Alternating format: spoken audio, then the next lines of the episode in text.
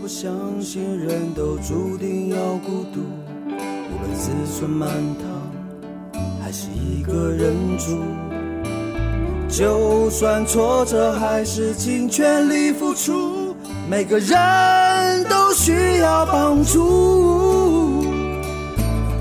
我们都是超人，披着隐形的披风。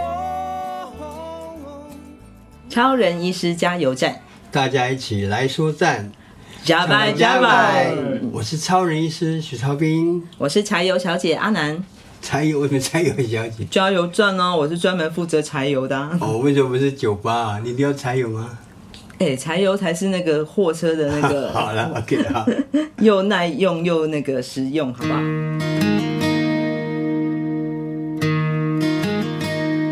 徐医师，哎这二十年你的心情，可不可以跟我们分享一下嘛？ ，OK。今年六月刚好是我回乡服务满二十周年的日子，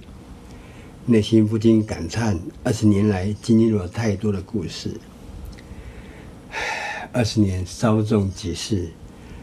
可以说我把人生最精华的岁月献给了这个世俗眼光下的穷乡僻壤。或许有人会问我，曾感到后悔吗？老实说，我从未想过后悔这件事。如果人生可以重来，我还是会做同样的选择，一样的拼命，因为那就是我，那个上天下地独一无二、自称最帅医师的徐超斌。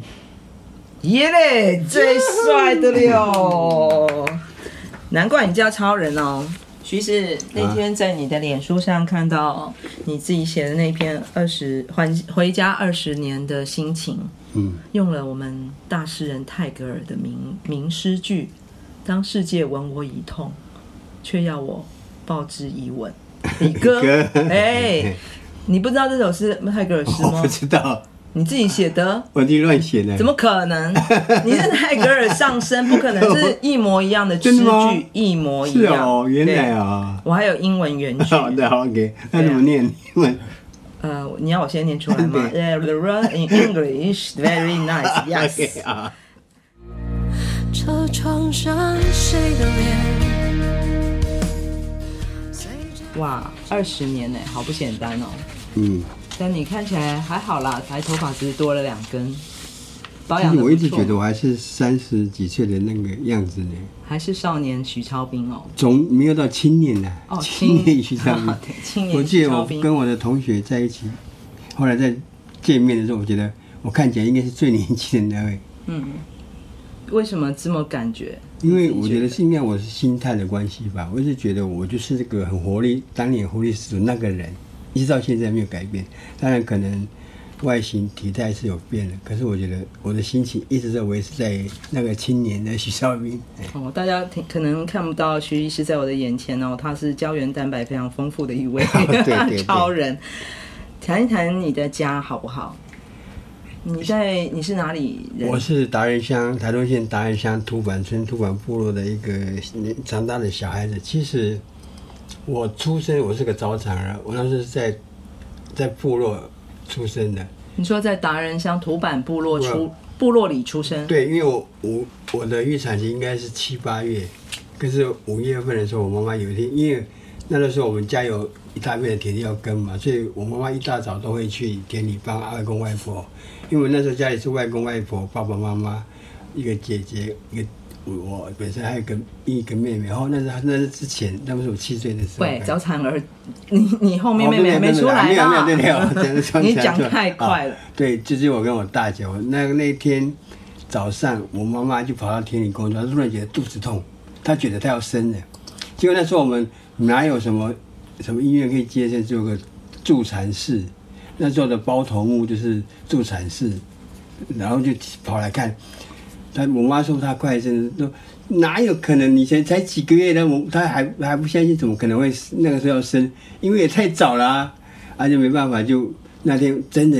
那天早上就这么把我生出 来了。等一下妈妈肚子在田里肚子痛，哎，然后她然后他他自己觉得要生然了，后自己跑去找助产士吗？是这样吗？就我不是不知道，反正反正有人或者是有人送他到。哦，对，你还你不知道发生什对么 事，啊，我怎么可能知道这？我是那个人，是是但是呢，当然是请助产士来来看看。那时候是包头目嘛，是他帮我老的包头目帮我接生的。哇，早产在那个时代这样子接生真的很危对呀、险。啊，那时候我出来应该是只有七七百多公克，不到一千公克嘛。然后，然后那个我妈妈就问说孩子多大呢？那个那个助产还不忍心要告诉，因为太小了，哎呦四千克，那还嘴巴乱乱讲啊。结果是，就我爸爸我妈妈就带我去台中的医院啊，各支教医院，那时候支教跟省立医院，其他都没有啊。然后甚至跑了各个小科诊所，没有一个医院医生要收我。然后看到啊，肚皮，我妈妈说肚皮小的跟老鼠手掌一个手掌那么大而已。所以他是单手拖着这只小老鼠对，然后到市区去肚找。皮还空还透明的，还看到内脏哎，我妈这样讲的。然后我干脆真是没没有能力，没有没有能力吸奶，她拿那个棉花棒沾水让我舔，这样而已。然后到那个医生愿意收留我说啊，这个孩子绝对养不活。我爸妈就很难过说，好了，既然这样，那就带回家吧，能养得活就没有。他刚好最后一个碰到这个基督徒的小儿科医生，他就跟他说：“呃，你要相信上帝会抚会让抚养他长大，你带回去养看看好了。”我爸妈就把我带回去养，他就在好不容易真的把我养大了。继续单手拖着这只小对老啊，鼠所回以家。有好处就是，呃，我妈出出来买菜不用买不不用推婴儿车，我直接放在口袋 就好了。渴望着路，路。在那个时代的达人乡对，部落里，嗯你你从现在这个这个，你从现在你是医生的角度来看哦，这样的一个早产儿的状态，嗯，这个真的危险性跟存活率的那个问题，这个几乎嗯真的是是养真的是养不活，因为那是当年还没有保险箱哦，现在是保温箱啦，保险箱，哦 对的， 我买保险箱也蛮保没有保温嗯箱，所以即使现在一科技发达，那七百公克都有可能存活嘛，因为还有保温箱，那个年代是没有的，所以我那个状态在那个那单手情况是真的应该是活不下去的，就像但是我觉得上帝可能要要给我使命吧，就让我活下来。哎所以大家在想这个好山好水的台东啊，嗯是这么美好的生活跟点点滴滴，但是其实，在部落里面或是在当年的达人乡哦，那是多久以前？民国五十六年啊，哦，大家听到 了吗？民国五十六年，我们超人医师诞生的那一年，民国五十六年的这个台东达人乡的一个环境跟状况，哦对的确是蛮蛮多的挑战。然后还好，我们天选之 人 嗯就这样存活下来了。 Superman 就这样存活下来了，准备来拯救地球。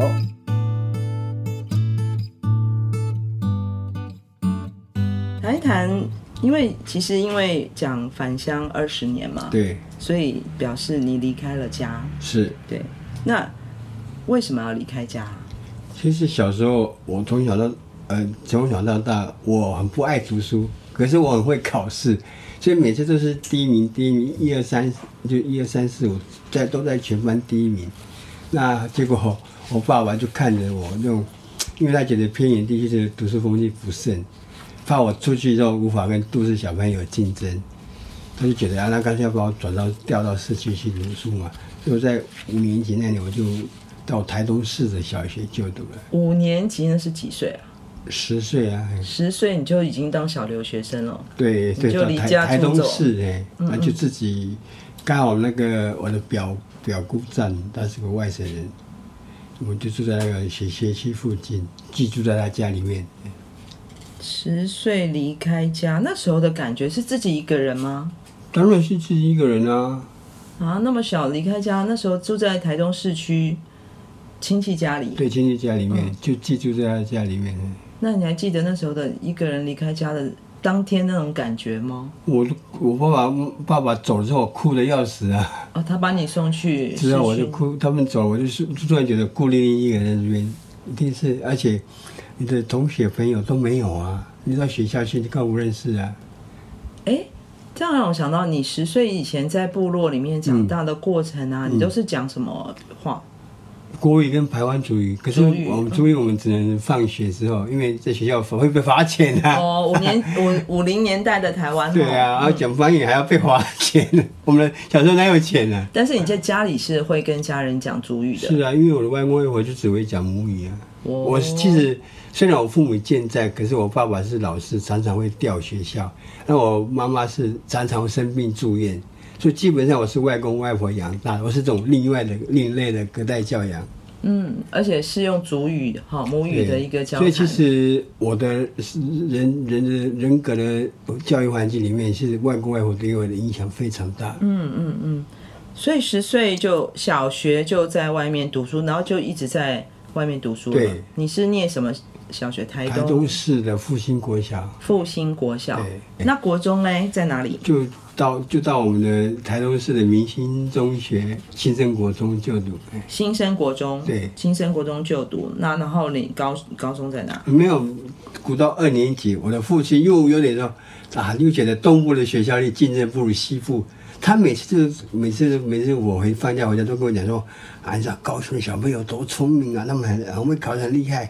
你报你去高雄好了，结果国二我又离开台东，又跑到高雄的左营国中就读了。所以你高你到高雄转学到高雄的左营国中，对住在亲戚家。对。我然后嘞，高中嘞，高中我就念，就考上凤山中学啊，凤山我就开始中学就住校了。哎、那你几乎都是等于你住在亲戚家，但是应该他们不会特别的管你，对不对？当然了，我就变得很自由啊，哎，哦，那你的自律，你那么自律哦，可以读书又读书又照顾自己，其实我是说我不爱读书，可是我很会考试啊，我很会抓题目。那特别在高中那段时段呢，其实我不爱按照我不按照学校的那个课程，那我都我想说，我按照第我大学联考，我要念哪些，所以学校的月考我从来不管的。什么叫不管？我就不管嘛，就随便考啊，因为我按照我的哦，进你有度你的念书，对 schedule，嗯啊，他们有他们考试，反正我就偶尔就是考前再前一天我再来看，对但是我的成绩一直都很好，一直都是第一名。只要只有一次我很认真考试是，呃，我记得是高二下学二年下学期，有一个女生居然赢我，我竟然必然变成第二名。嗯，我说他们我怎么可能输给女生？等一下，为什么有女生？那个时代男女合为班啊！哦我是凤山中学是男女合校，你不知道？什么哇，这么 好，哎所以那时候那一天我那一次我月考很惊讶，我说我居然会输，结果被他串出来他第一名，我第二名，我有点不服气。我说好，这个下次月考我一定要好好好好准备。结果刚才月考变成我我又回来第一名之后，好我就不管了， 反正我已经证明我不输给你就好了。 哦， 所以高中其实高你都是一个设定，听起来就是你设定一个最远大最远的目标，对然后就照着你的节奏对往前走，对对，那周围发生什么事、考什么事你都不管，对就是哦应付一下，考前读读一个晚上就好了，对对，有 pass 就 OK 了，对重点是最终那个目标你要去，我就要考大学联考对要考好、哎所以你那时候的大学目标的那个第一志愿是什么？你的交目通标大学交大啊啊？交大。你其这实时候设定的第一志愿对，就是交其大。实我虽然是七岁已经立誓要当医生，因为二妹的事件嘛啊，可是事实上你在外面呃求学多年，我早就忘记非要念就要念医学这件事情。我也没有非一科不可啦。当时想说，我对这个电机很有兴趣，我那时候没，所以清大、交大是我的首选目标。啊哦，所以你事实上那时候就是青少年时期的新的梦想，基本上是交大电机系的这样的一个对对对一个对一个世界。对，嗯，好，就是超人朝向你的那个科技世界发展的一个对想对法。。我女儿，哦，所以你教呃青少年时期已经改变你的志愿了。就其实，在高中时期，我真的是没有说一一定要非走医学这条路。当然，从从老师的鼓励跟爸爸妈妈的不断期的许对期许，都是说希望我念一个，包括部落的人，因为他觉得很难得出现那么会读书的小孩子。我应该去念，因为他们都知道部落的医医疗资源太缺乏，他们都希望我当医生。好像那时候其实部落的对小孩子的期许，如果有念书的话，就是当专业的选择嘛，哈、嗯对医生、警察，大部分都是老军师人、护士、军人、公务人员，大部分是这样子。医生是很少很少的啦，因为大家觉得太遥远了。但就是这种铁饭碗型的职业，基本上是部落一直以来大家对对呃社社会是职业的一个对，希望的小朋友就可以可以稳定的工作嗯啊，因为毕竟大部分的部落人出去过都是打临时工啊，就是做对做铁就工、是很多劳力是阶层的。哎嘿对，所以如果有机会受教育，都会希望他未来是对得到一个有专才的职职业的一个工作的对那个学习，对对不对？嗯所以那时候其实我因为我自己本身的物理化学念得很好，所以我本来就是想要走甲组这一类。结果呢，你的第一志愿到底考上了哪？对，我后来考上交大电机系。嘿哎，所以你考上了大学，考上第一志愿，你回到哎台土版部落应该很骄傲吧？其实走你路知道啊有吗风吗？其实你知道我在我们那个年代，在我们部落里面，只要考上护士、护护理学校，考上军校，考上警察学校，全村放鞭炮，还摆桌请客。结果你让我考上，我回到家，全村静悄悄的，没有人理我。回到为什家，啊么？第一个是我父母亲都不理我，说你怎么没有没有考医学系，没有填医学系？我那天我的父母亲对我非常失望，然后后来我走在路上，路上的民众看到我都，哼，许超斌，啊，听不是天才儿童吗？你不考上交通大学而已嘛？因为对部落的那个年代部落来说，他根本不知道清大、交大这这两个学校，他们只知道台大、师大这种国立学嗯那那种比较偏文科的啦，他们没有听过清大、交大，然后甚至有到。还好很好玩的是，我去一个杂货店买东西，单手去杂货店买东西，那个外省北北一看到我，他说：“超斌啊，交通大学毕业后是不是要当交通警察？”我听得快昏倒啊！ 交通 原来他印象中交通大学要当要去当交交通通警警察。察 没关系，我那时候还是我还是去念的，我还是还跑去宿舍念的。结果念完，我记得是第一个放假，就是国庆日，我就回回到家。那念完，我记得我记得回到家已经很晚了。然后晚上我我妈跟妈妈说，我妈妈说我肚子饿了，就我妈不理都不理我，我那就只好去买泡面来吃。然后那天晚上我就躺在床上就想说，上帝啊，你是不是真的让我走上医学这条路？我就不断的问上帝，好，那我就隔天回到学校，我就办理休学。那时候心里会不会难过啊？因为毕竟教那个是你的梦想，当然了，当然是会难过，可是我是没有把自己陷入这个情绪太久，就也许真的让上帝让我走上医学这条路。不过让你想学医、念医学院的影响，为什么你会想要念医学院啊？其实有两个原因，第一个是我外婆是我非常有名的巫师嘛，那啊台巫湾师，巫巫婆的巫师，我其实台湾省的巫师不只负责祭典仪式，还负责看病。在早期我那个年代的时候，因为坦白讲，不要说不要说部落，连台东市都只有只有少数的外有传教宣教使命的外国外国医生这边住着而已，部落里面都是一些呃秘医啊，那那个叫保健员啊，还有助产士，助产是只有这样而已啊，所以大部分人除了生病，还要依赖传统的巫医。所以我外婆因为推动法律非常高，很多的家里有病人都会请她去看病。但是我外婆常常带着我去包庇我部落病人家里看病。当时我真的是亲眼目睹很多原本躺在床上奄奄一息的病人，突然呢，我的外婆突然突然好起来了。我那时候感觉非常神奇，而且悄悄埋下那个行医的种子了。所以那是等于说外婆是你当医生的一个一偶个影像，哦子，一个影子，一哎个一个很重要的对一个对启蒙的一个偶对像这样子。那时候那时候真的对传统医学这件事情非常的好奇，嗯，然后也就也真的后来也问过外婆了，哇，这这这个真的太太神奇了。对那好像其实影响你学医还有另外一个原因，就是刚刚有提到妹妹嘛，对怎么回事？因为呢，我我在七岁大的时候，二妹那个三岁多，那时候会感染麻疹并发，因为有一天我们其实我二妹很喜欢跟着我，跟着我到处玩。那天大姐我达美、二美一起去田里摘田里摘地瓜，摘不是摘那个摘木瓜，然后回到家，他开始身上起疹子。当然，我们第一个反应就是说，哦，可能是木瓜汁过敏嘛。结果隔天他就开始发烧，一直一开始烧，我爸妈都不会在意说啊，应该是简单的感冒而已。就烧到第五天，我爸就说怎么可能一直烧那么久不行？就把他送，我爸就骑摩托车骑到台东基督教医院，然后送到急诊，就医生说来不及了，就往生了。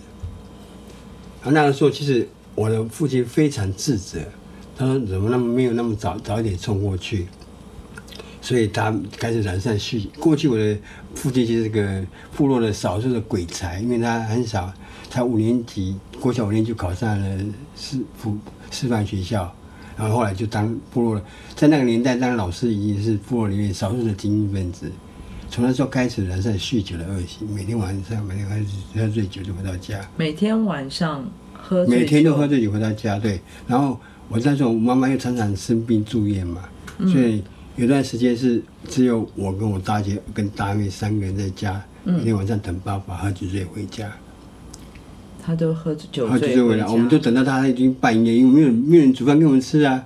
爸半夜喝醉酒就把我们叫起来说，啊，你二妹一个人在荒郊野外很可，因为那时候我二妹不是在公墓里面，是埋在我们家的土地的一个一个山上的土地里面，所以二妹一个人在荒郊野外很可怜，我们去陪她过夜。就这样，每一天晚上，每天晚上我们就陪着爸爸的二妹坟上陪她过夜。所以又有一天晚上，我们又坐在一人一下等爸爸回家。当时我就望着无尽的黑夜，就看着黑夜说：“将来我一定要当医生，就不愿在兽医途中枉死。”这是我七岁大的小男孩发的誓言。爱一个字米格拉啊。所以你就决定重考了。对，我就后来就这个就决定冲，而且我是考最后最后三个月的冲刺班，因为老实讲，那个补习班补习费那么贵，我后面三次班是因为我我第一年考上交大的成绩，我可以免费，所以那三三个月，我这中间我是去去去厨当厨师学徒，啊去打工去餐四川川菜餐厅去做学，OK OK，你嗯这是这是这是另外天来飞天外飞来一对笔，因为我我不因为我本来如果说我真的要有一新学医的话，第一年我就可以填医学系。那最后对我来说，我觉得只是稍微再加强就可以了。所以我是考最后三三个月的冲刺班，就是去就是重考班，你去补最后三个月的冲刺班。，对啊，那时候又又可以免费，因为我哦的成绩可以免费啊。哎那所以你考完考后来最后三个月冲刺之后，你考上哪里？我考上北医啊，台北医学院。对，嗯，终于终于要就当医生是了终于又走回呃当初人家把我设定的路上嘿。出生到七岁就决定的一件一个路线。对所以那时候就到台北医学院。对。嗯，台北医学院医学院都是那时候还是七年嘛，都是是七年到对啊嗯嗯嗯，结果一样，我好像北医也没有人，也没有人为为白鹿庆庆祝啊。啊，你不是就在等这个吗？啊，可是回到家，他们部落人说啊，这早跟你就这就本来就是你你该 也该是考该上有的啦， 对就刚好而已。对对徐啊超就是斌考上医学院刚刚好好而而去，已。没有也没有太大的惊讶惊喜 哇啊。哩嘞！难道没有人给你一个红包或一个礼物或奖没品有吗？？没有大家都哇啊啊，就应该的，应该的这样。好落寞 哦。那爸爸妈妈有说什么吗？他们当然很开心啦、嘿，因为这是这是本来是他们的愿望嘛。所以其实医学院七第七年级的时候，大七的时候就要选专科嘛。就是实习完了，因为你每我们实习是每一科都要去乱过一遍嘛。哦，就是医学院学生实习完，到各科实习完了之后，对，就按照你自己兴趣，你决定要走哪一科。嗯，那那时候你为什么会选急诊科？其实我要，因为我知道我将来势必要回乡服务，所以我一定要选一个可以各科都能够有有所涉猎，然后至少能够懂得初步处理的一些状况，所以我选择了急诊科，这样比较符合我回到家乡之后各科全能的医生来。所以回家服务这件事情，从一开始你就一直是从当你的初目一标开始念医学系院开始就已经设定，因为我一定势必，因为我为什么要选择一年医疗？走走医学，就是为了回乡服务啊。所以，这是我既然是我学业的初衷，我当然我必须要为为我晚回家的路做准备啊。所以你虽然是公费的医学院学生，对但是你的目标就是回家乡对，回自己没的错家乡。对那一般其他的公费呃医学院学生选择不一定会是，对啊，有可能是啊，如果你被分配到其他县市，他可能去待个几年就离开这样的。好像是现在这个公费医学生的一个现状，一直是是这样的一个情形。，对，像你这样决定要回自己家乡的公费医学院学生的比例并不是那么高。我是不知道比例多少，对，应该是不高哎、大部分是被动的，我被分到哪里就去哪里。感感觉上，感觉上好像有越来越多这几年。当然，如果有这样是最好哎、因为还是我觉得可能还是有多多少受到你还有其他医师的影响吧。你们不知道的、你们的、你们的选人生选择跟故事啦，我觉得应该还是有。因为其实就我听过的，像嗯几个现在已经在偏向服务的医师，嗯其实都是因为听到你的故事。哦，那这个那太好了、嗯嗯，我还能够影响别人，是不错的。对，除了帅，你还有别的影响力这对样子。对对，所以你就先到了一个嘉义的中小型医院，然后后来就到台南奇美医院。奇美医院哦，奇美医院你在那边多久啊？我在那边当了五年了，就是三年住院医师，一年总医师，在两年，呃，没有三年的住院医师，然后两年的主治医师这样。这么快？对，其实我应该是在应该有史以来在医学中心升主治医师升的最快的。一般来说，我们一般的科别我们要升主治至少都要三到五年，而且三年是已经是最最短最短嗯了，通常都在五年以上，特别是这种内外急诊的。那我是会算记录最短，那后面因为又有什么 B G B G Y 那种的，应该不可能再出现了。就空前绝后的快速，对对以超人的速对度，深圳组织达到主治医师的这个位置对。主治医师待两年，那时候你看你那么那么快的，就是升上了一个这样的一个呃主导的地位啊，嗯然后工作了两年，对，还是决定要回家哦。当然，因为我我那时候其实从深圳组织，我自己就开始在思考，今天我已经当我可以独当一面了，我是不是该实现儿时承诺要回去了？怎么可能？在那时候你的生活应该过得很不错当然最风光啦、薪水突然间口袋 马克麦克麦克，然后又是那么年轻的主治医师，万众瞩目这样。对啊，那时候又也嗯可是我会，当然还是会想到说，我当年学医的初衷是为了什么？就是我回到家乡，我不能迷失在这个灯红酒绿的世界里面。所以你挣扎了多久？半年了，哦，也算也是嗯是我因为我也是人呐、我都会想到符那合人个性呃薪水的落差、生活环境的，因为薪水是差了很多，然后再加上。呃，在台南夜生活很那么的 那么的灿烂，在部落没有啊， 台南的美食又这么多， 对，所以回到部落，哎，很好奇哎，台南奇美医院的主治急诊急诊科主治医师是，回到达人乡卫生所的医师，嗯，你的薪水差了多少？呃，差了非常非常多，将近是五分之一，剩下五分之一，剩下五分之一对，但是你还是回来了，还是回来了，没办法，就只能接受现实，摸摸彼此啊因为这就是你这就从是小我到大对的。的初念一的初衷了。嘿你对自己跟对家乡的承诺，对，就是说儿时的承诺，我必须要实现它。实现超人的愿望。哎，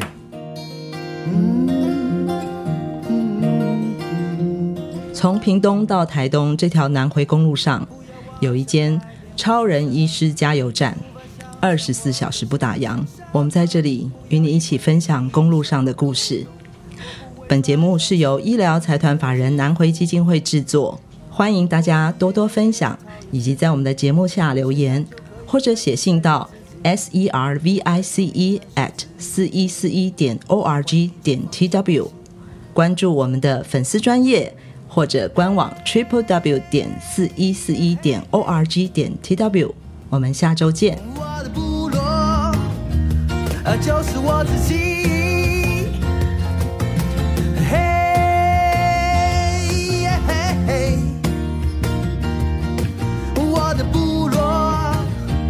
啊，就是我自己。